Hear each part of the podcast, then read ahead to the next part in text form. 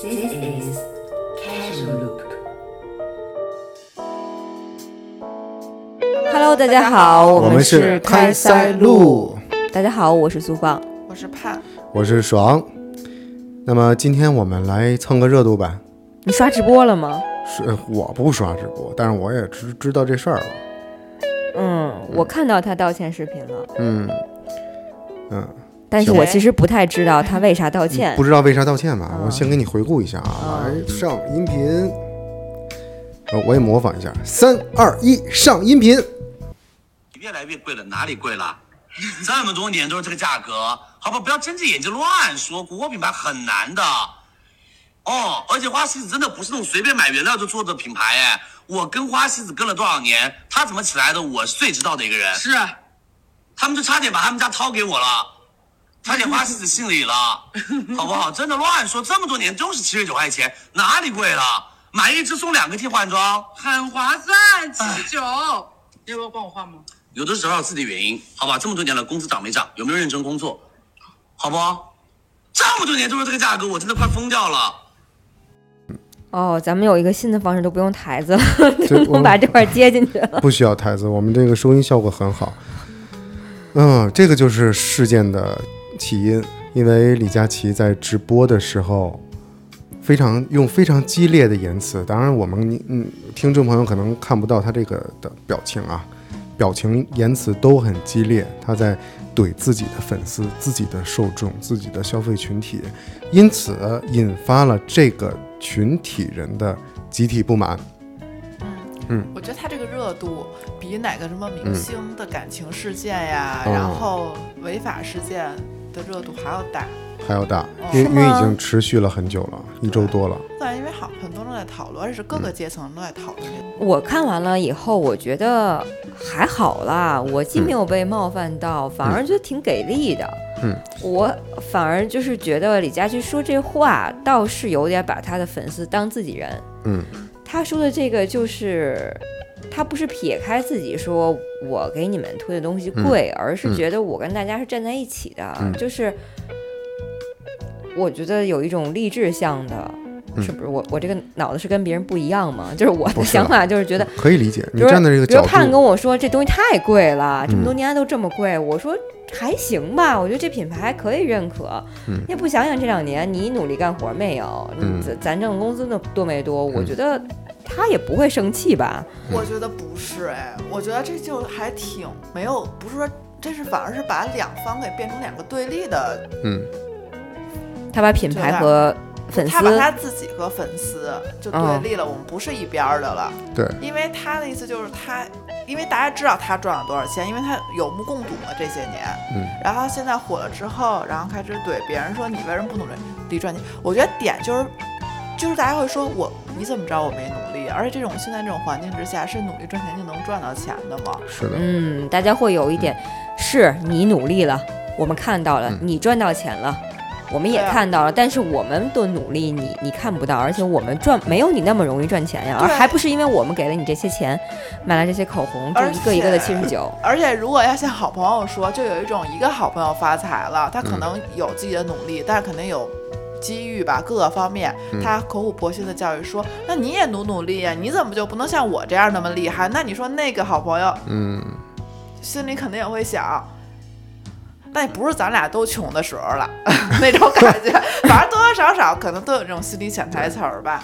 嗯，我觉得我们咱咱们仨还是有立场来，嗯，冷眼旁观分析这个问题。首先，咱们都不是他的受众，你你们都在在李佳琦的直播间消费过吗？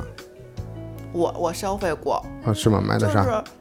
我之前刚火那一段时间还是会会消费的，而且那段时间大家也出去不了，因为每天都是刷刷直播，然后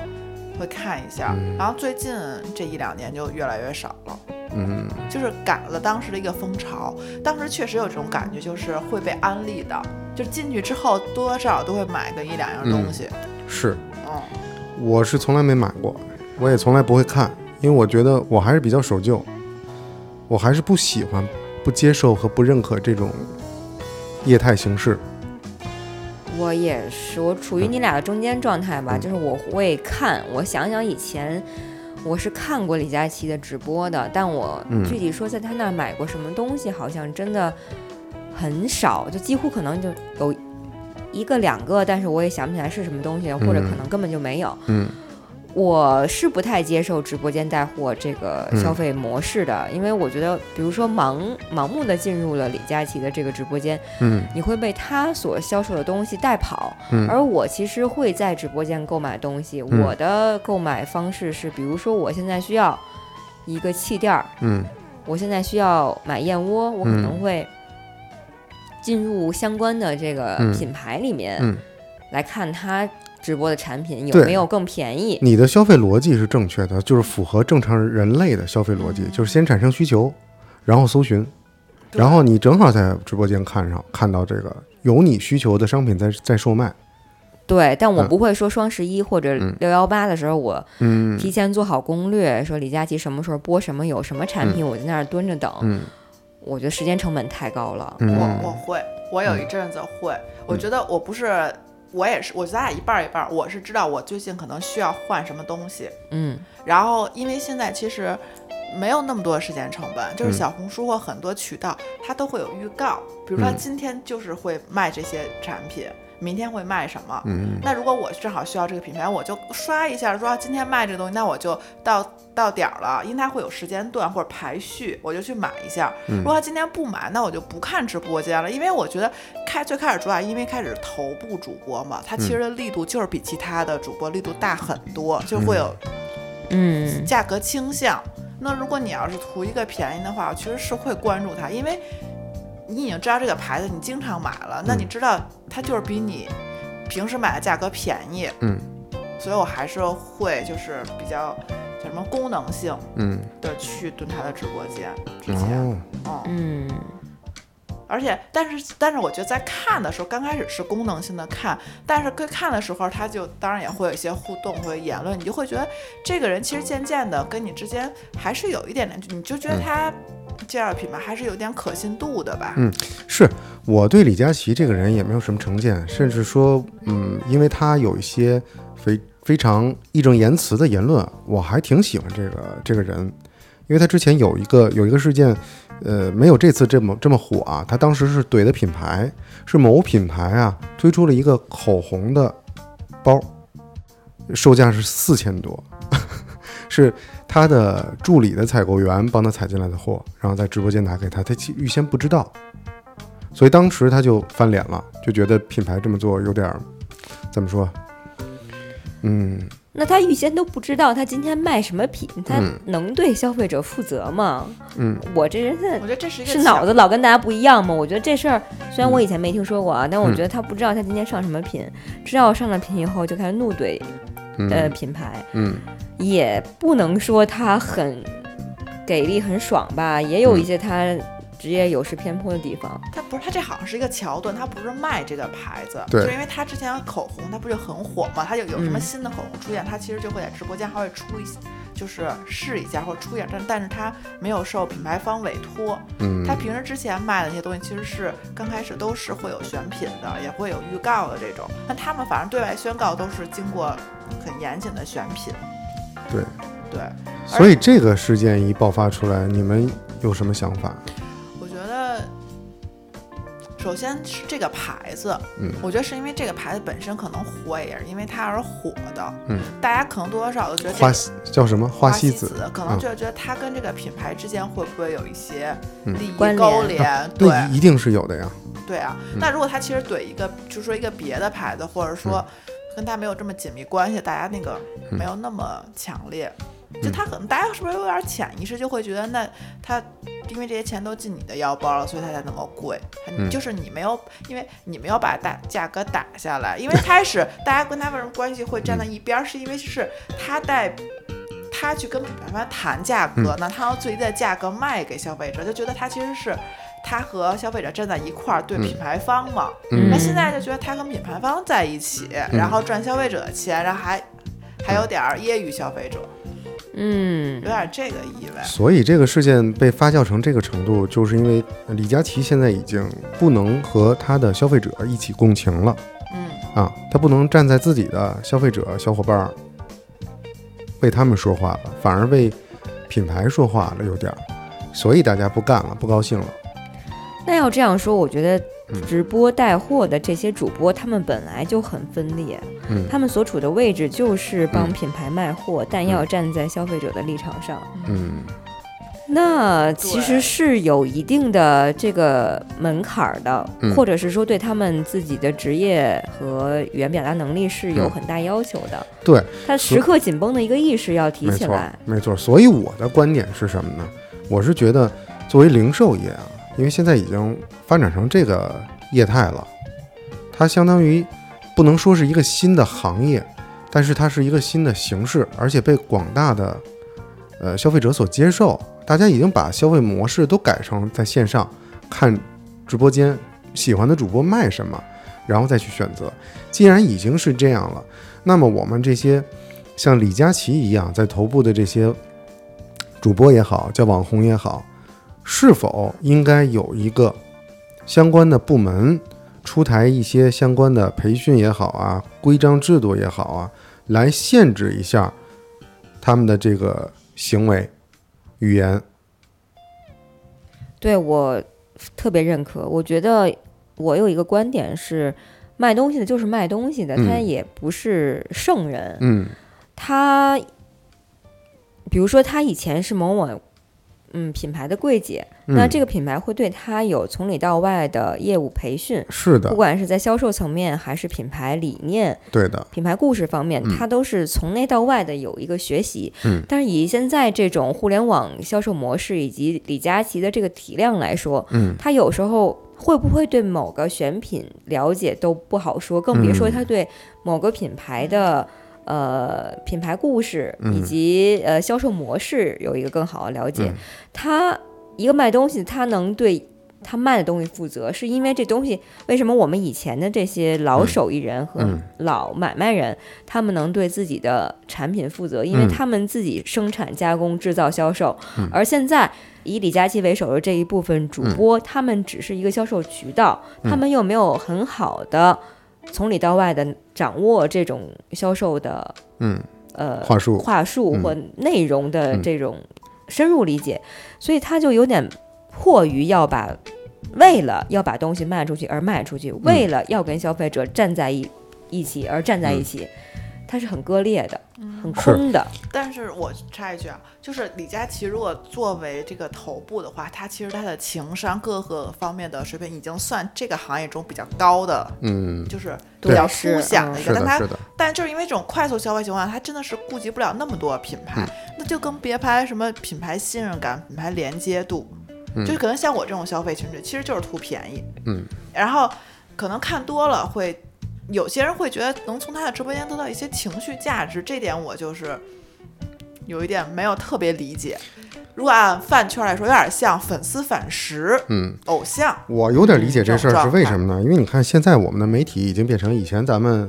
下了班、下了学，回家可能守个电视剧，在电视机前面守个电视剧，抱着某某个电视台。现在大家不看了，现在大家就是捧着手机够了。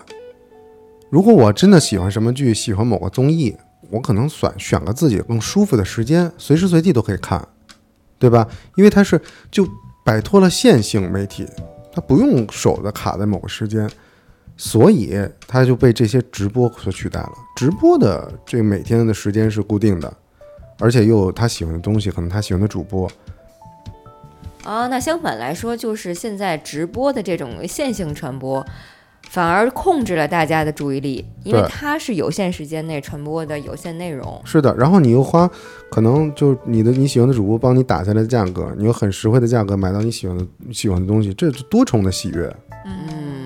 大家还是喜欢这种嗯直接参与的直播感、对，你看我也同步感。我偶尔也会看直播，但我只看那个有一个叫老郭菠萝琴行，因为它的价格就现在我用的监听耳机，它原价是五百多的，嗯，但它真的是批发价，可能它嗯把这个嗯就就加收了一个快递的费用，一百多的价格就就买下来了。我觉得这个还挺，这是我最近两年吧在直播间买的唯一一个东西哦，那要知道就应该让啊你再多买几个耳机。咱们这个啊，耳机确实确实有很多人在老郭菠萝琴行这个直播间里面批货。啊，啊，确实有，因为我在闲鱼上翻到过，嗯那刚刚说那就是有参与感，比如你看个电视有剧，参与感。嗯有人发弹幕，比如现在对在就是那种流媒体，我我会把弹幕关掉，因为我觉得影响我的观啊观看体验。嗯，但是现在他说什么事儿，如果你买了之后，你也可以发留言跟他发。然后而而现在直播间对不是有各种抽奖什么的，然后你、嗯而且你跟他留言，他可能还会跟你交流嘛，嗯就是嗯非常及时的这种反馈。所以这就是我的另外一个观点。啊，我觉得我我通过我的描述啊，你们跟着我的描述来思考一下。假设新零售不存在，我们还是过去的这种营营销的模式啊。我要需要买一支花西子的这个，它是什么产品？眉笔吗？嗯，我必须到商场的专柜去，然后我看到了这个这款产品之后，我发现它的价格七十九，我觉得贵，我可能不动声色，我就扭头走了，去别的品牌、别的专柜了，或者是我小声的嘟囔一句，然后我转身走了，不动声色，不影响任何人。但是现在的情况是什么呀？我把我的内心 OS 打在公屏上，让主播和其他的消费者都看到了。所以这个柜姐，以前曾经的柜姐，现在的大红人、大主主播头部一哥，他看到了，他很不高兴，他在那儿非常不耐烦的把这个消费者给数了一顿。假设没有这种形式，这种形式从来就没存在过，还是传统的这个实体的营销模式的话，会产生正面的冲突吗？也会，啊，可能也但是会是。点对点的就对过去对了，也不是，对因为他毕竟李佳琦他现在有一种权利嘛。是的，是的。所以李佳琦现在在我看来，它就相当于一个大型的商场，它可能是百货大楼，它可能是西单商场，它可能是在大悦城。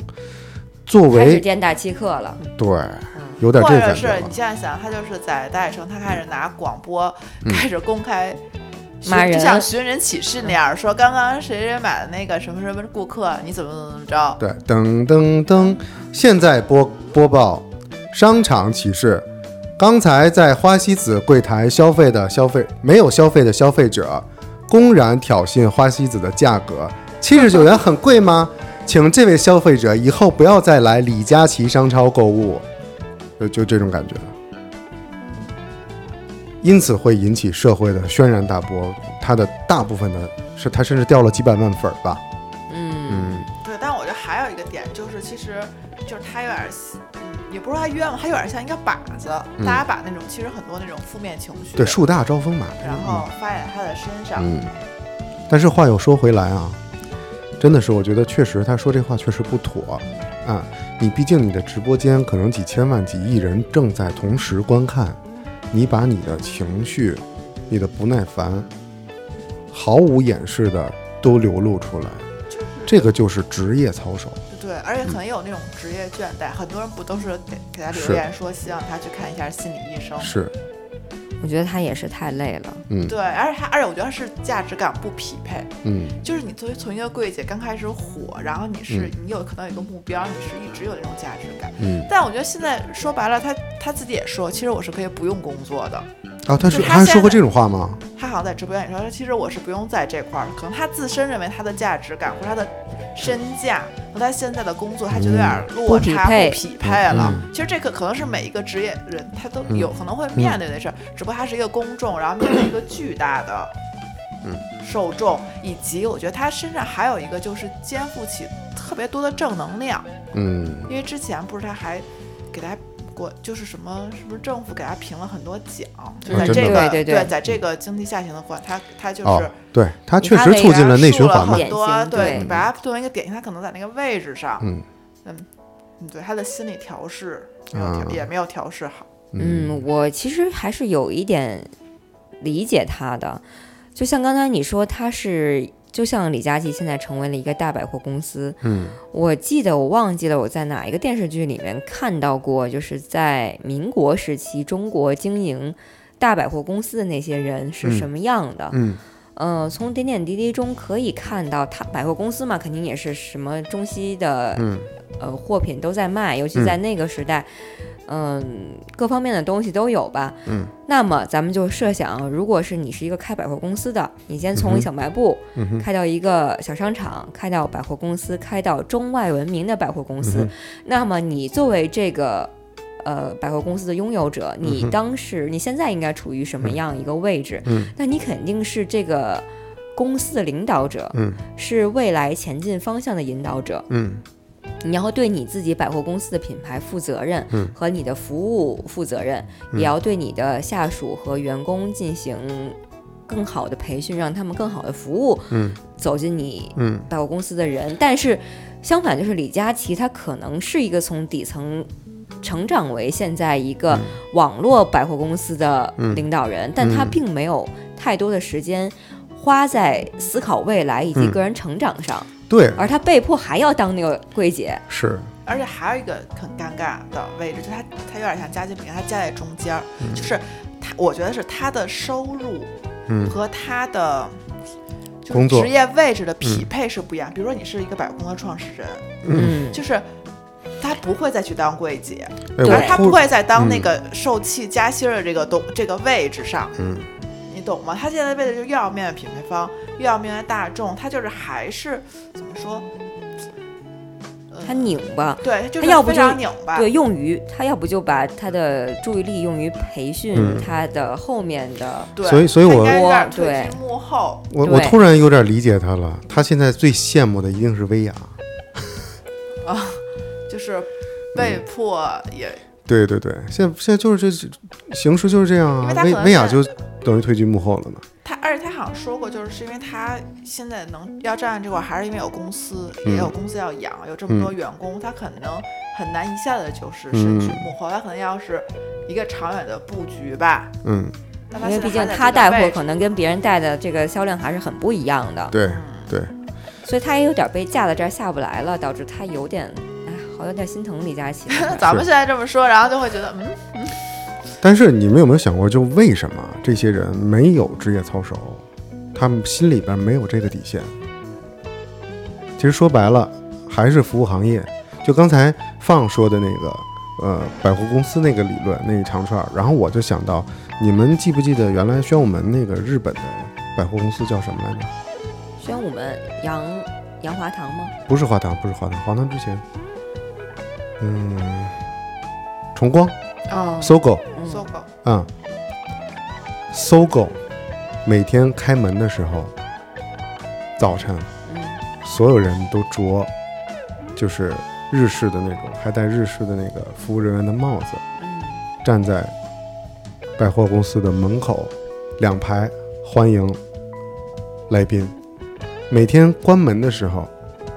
然后整个栋整栋大楼放着那个萨克斯回家那曲子，然后所有的这个柜姐都出来，整齐划一向你鞠躬，说再见。我又想起什么呢？因为我在日企工作过，我也是有体会的。我这个这期节目播了以后，恐怕会有人说我是精日分子吧，但没关系啊，我必须得说实话。像这种得罪了自己衣食父母、消费者的这种行为的错误，如果是日本的企业，当事人会跪着道歉的。至少鞠个躬吧。嗯是的，但是咱们李佳琦哭的挺漂亮的，嗯，哭的是挺漂亮的，嗯，但是可是消费者没买账，还是掉了几百万粉儿，嗯我觉得是也是跟时间，就是他这个东，不管是李佳琦这个人，还是他的工作室，然嗯后他因为他是这几年突起嘛，当然也可能是中国的一个特有的经济现象，他是没有经过时间沉淀的。嗯，是就的，是你你这句话能说吗？它其实就是一个，搞钱，它就是一个救急的一个事儿，嗯嗯，对吧？它只不过现在成了一个气候。嗯是，哎，放你记不记得咱们在国际台的时候，我们应该是没进台多久，然后就赶上了那波的编辑记者的考试，对，是是和金星老师同一批，因为当时，呃，我们的要求很严格，对每次要求很突然严都格要都要考，对，因为我们广电还是哪儿发现，比如说金星老师，然后还有一一大一大批主持人，是没有资格证的，对，是没有主持人证的。然后我们在，咱们好像跟金星老师一个考点儿吧，是吗？好像是，啊，不哦不重要，这不重要重。要，所以说是这为什么说说这个话题是为什么呢？其实国家是有监管的，国家是对媒体、媒体人每一个站在大众面前发声的人是有监管的，对，是有对要他们求的没有办法，对。但是现在的形式就是为了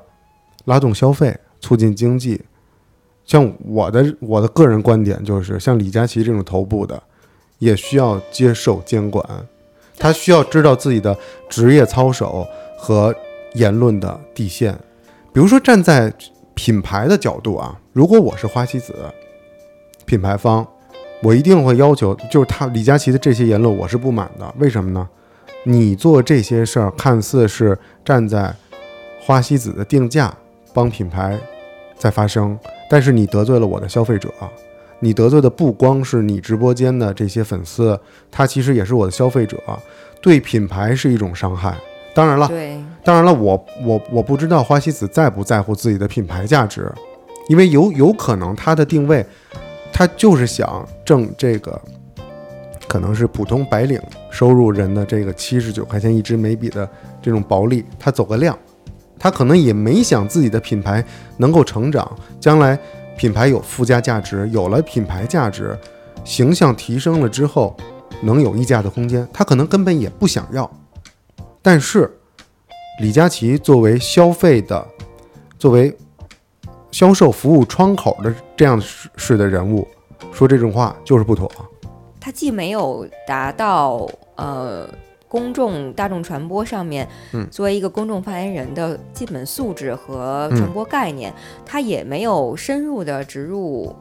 呃，品牌这边的品牌价值感和使命感，嗯，所以他干这个事儿吧，他就对容易说错话。对，嗯，而且而且他现在我不知道有我不知道这个专业的词儿，他是应该有一点儿什么名不对位的那种感觉，就像那个盼刚才说的，他觉得他自己现在的身份地位和他做的事儿不匹配。起来了嘛？对对，但我觉得这种不匹配，这种感觉怎么说是人之常情吧？嗯因为其实没有人，因为这个就是新的经济形势嘛，嗯只不过把它推在这块儿。我觉得每个人，嗯，我觉得不应该对个人，就是因为这都是时代的产物。其实其他人在这块儿，我觉得不一定会调节得更好，是的嗯但他对吧？然后我当时为什么说就是不是说对他的个人言论啊，因为他已经直播这么多年了，嗯他其实可能之前也出现过一些错误，但是这种东西其实是比较偶发事件，可能他最近的就是带着这种情绪。情绪性的嗯东西，而且和可能现在和大众民就是怎么说，大众的那种嗯心态嗯冲到一块儿，但他但他可能在选品，他没有关注到这些社会情绪，嗯那他就是呱突发出来了嘛。因为你不可能监督每一个人的主播，因为我觉得咱们现在监督力度已经挺大的了，就在言论这方面。而且还有一点，我觉得这就是真的是他觉得大家不够努力，我觉得是因为大家觉得不是努力就能成，而且他也是一个时代的产物，是时代嗯把他推到这个位置上来的。嗯，他有点像劳模。哎，你们知道小时候对有个张炳贵吗？就嗯，各个劳模嘛，就一超准，那糖总是特别准的。百货大楼现在还他那雕像还在啊。嗯，就是它是时代的产物，但可能因此就是发展了，但它其实也怎么说，它不光得到了利益，但它的它的那些把它推在这个位置，它背后的那些叫什么痛苦，郭德纲老师说过一句话：“不知我辛苦，莫教我善良。”就是李佳琦，你也不知道我嗯对们，对吧？你不要觉得我对，们他这个努力嗯说话这个位置，其实就是还是有一点所谓的爹味儿来对教导别人，这点挺让人反感的。但我的意思就是说，造成现在这种非常快速的嗯经济现象，然后没有深厚的品牌连接这种东西，其实就是大家都是被推着走的，每一个人都是嗯被拱到这份儿上来的，不应该就说大家。因为他是一个时代情绪的出口，就打着他一个人的那个就他一扒人小辫子对，嗯扒着他闹。其实大家应该反映这个，其实都是这个时代下嗯的情绪的这个点嘛，是是，是吧？这事儿我就想问，能过去吗？肯定很快肯定会就过去了。的，过去时间会以后冲淡一切。过去以后你们还会买他的东西吗？我从来我我我不会从他这儿买，我因为我也从来没买过。就是影响，就买的人可能还买，不买的人还不买，不关注的人还是不关注。是的，就这只不过是这个星期发生了一件值得大家拿出来聊一聊的事儿而已。嗯，可能这个事情后面代表了现在这个社会环境和经济情况的一些缩影，端倪和反应，对，嗯对但我们还是不太能说对一个人就把他批判到底。这个社会，我觉得还是应该更包容。就他其嗯是实李佳琦说白了，他就是一个想搞钱的对，对一个底层起来的人，嗯他一直以来他的目标就是搞钱，他没想害谁。是的，嗯，我只觉得不过他比比一般人都有名罢了。我觉得大家反这件事儿的话，其实不是针对他，可嗯能就是想要针对现在这种社会状态下，这个口儿应该向谁发泄，或我应该反思怎么能把这事嗯儿变、变好。对，有一种感觉就是大家都有一种戾气，每个人都带着戾气。嗯，那对在互联网上这个事情就会被发酵、发酵、再发酵。我们回想嗯一下前几个月我们探讨的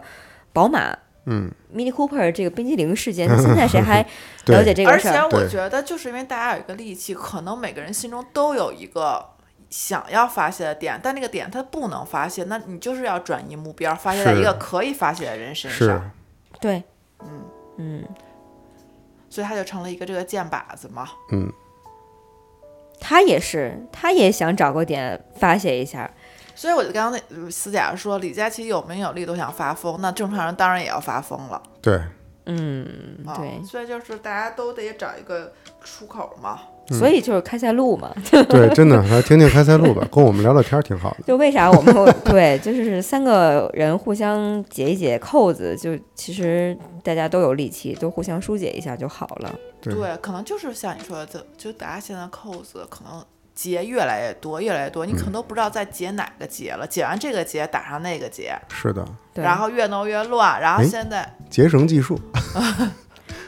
对，然后现在看到有一个，就是这这还跟明星八卦还有点不一样。明星八卦你顶挺多就是看个热闹，有一种八卦之心。这个就是有一种有点戳到自己，哎嗯，嗯，因或为者跟这还是种跟社会钱塑有料关啊系，就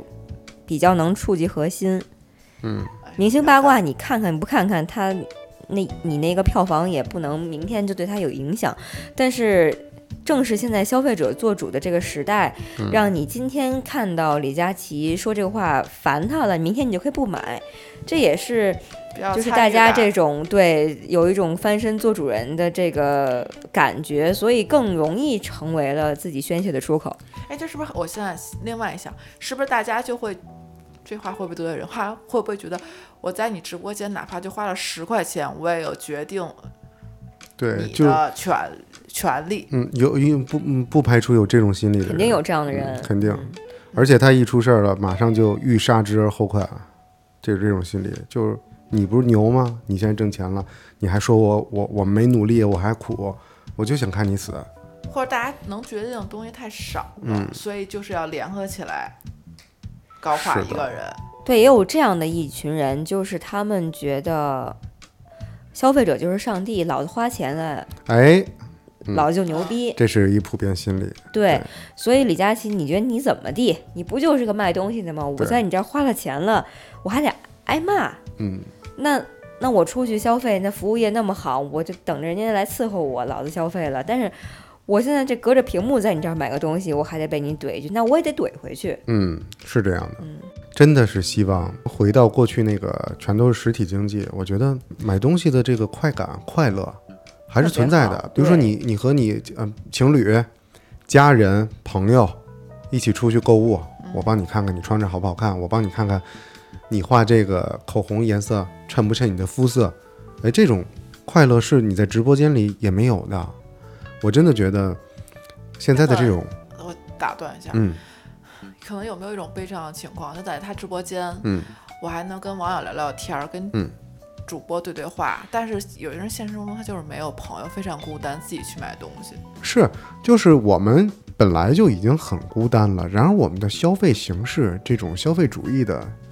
这种浪潮，还把人变得更加的愈发的孤独，让人与人之间的交流更少，都存都都躲在自己的手机屏幕后面，想说什么说什么。就是我这周嗯和陪我妈和我二姨去